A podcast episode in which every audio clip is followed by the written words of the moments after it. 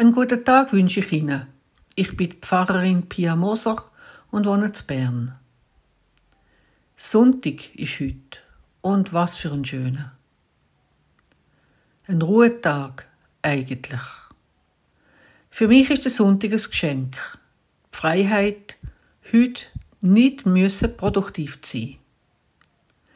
Das Buch Genesis am Anfang der Bibel erzählt, wie Gott die Welt geschaffen hat und wo er fertig war, hat er ausgeruht.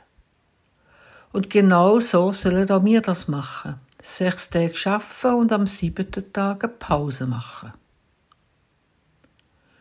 Und Gott segnete den siebten Tag und heiligte ihn, denn an ihm ruhte Gott von all seinem Werk, das er durch sein Tun geschaffen hatte. Und dazu im Buch Exodus Sechs Tage sollst du deine Arbeit tun, am siebten Tag aber sollst du ruhen. Das muss ja nicht zwingend der Sonntag sein. Viele Leute arbeiten an dem Tag. In der Pflege, im Gastgewerbe, im öffentlichen Verkehr und an anderen Orten. Aber Ruhetag braucht's. Ein afrikanisches Sprichwort formuliert es so. Arbeit und Ruhe gehören zusammen wie die Wurzel und die Blüte. Im Moment blüht es in unseren Gärten ja, dass es eine wahre Pracht ist. Wunderschön. Und jede von diesen Blüten hat Wurzeln, wo ihres Blühen erst möglich macht. Ohne Wurzeln keine Blüten.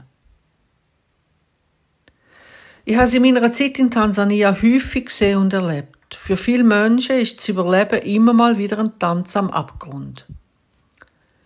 Sie schaffen viel, verdienen häufig wenig und kommen gerade so durch. Bis dann zum Beispiel wieder Schulgeld für Kind zu zahlen ist, wo man aber einfach nicht hat.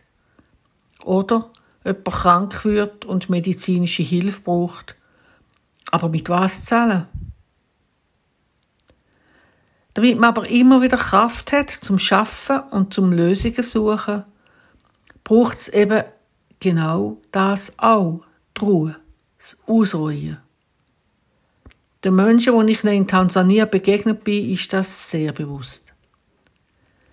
Der Gottesdienst am Sonntagmorgen stärkt, die Gemeinschaft in der Kirche und in der Familie hilft, sich den Herausforderungen der Arbeitswoche zu stellen.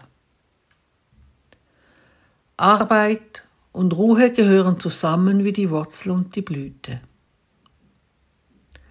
Das heißt natürlich nicht, dass man am Sonntag nicht aufs Feld geht, wenn es nötig ist, zum Beispiel, wie es endlich geregnet hat. Genauso wenig wie das bei uns heißt, dass man den ganzen Tag auf dem Sofa liegt und nichts macht. Ausruhen hat einen Haufen Facetten. Der Kopf lüftet zum Beispiel, auf einer schönen Wanderung oder auf einer Biketour, einem Fluss nachlaufen oder am See sitzen und dem Wellenspiel zuschauen.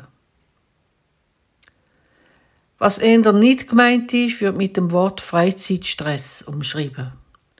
Sich auch dann noch, wenn man eigentlich frei hat, ein Programm zu verschreiben, wo einem fast keine Luft zum Durchschnaufen lässt. Arbeit und Ruhe gehören zusammen wie die Wurzel und die Blüte. Ich wünsche Ihnen für den heutigen Sonntag eine wunderbare Blüte, wo Sie dann durch die neue Woche begleiten kann.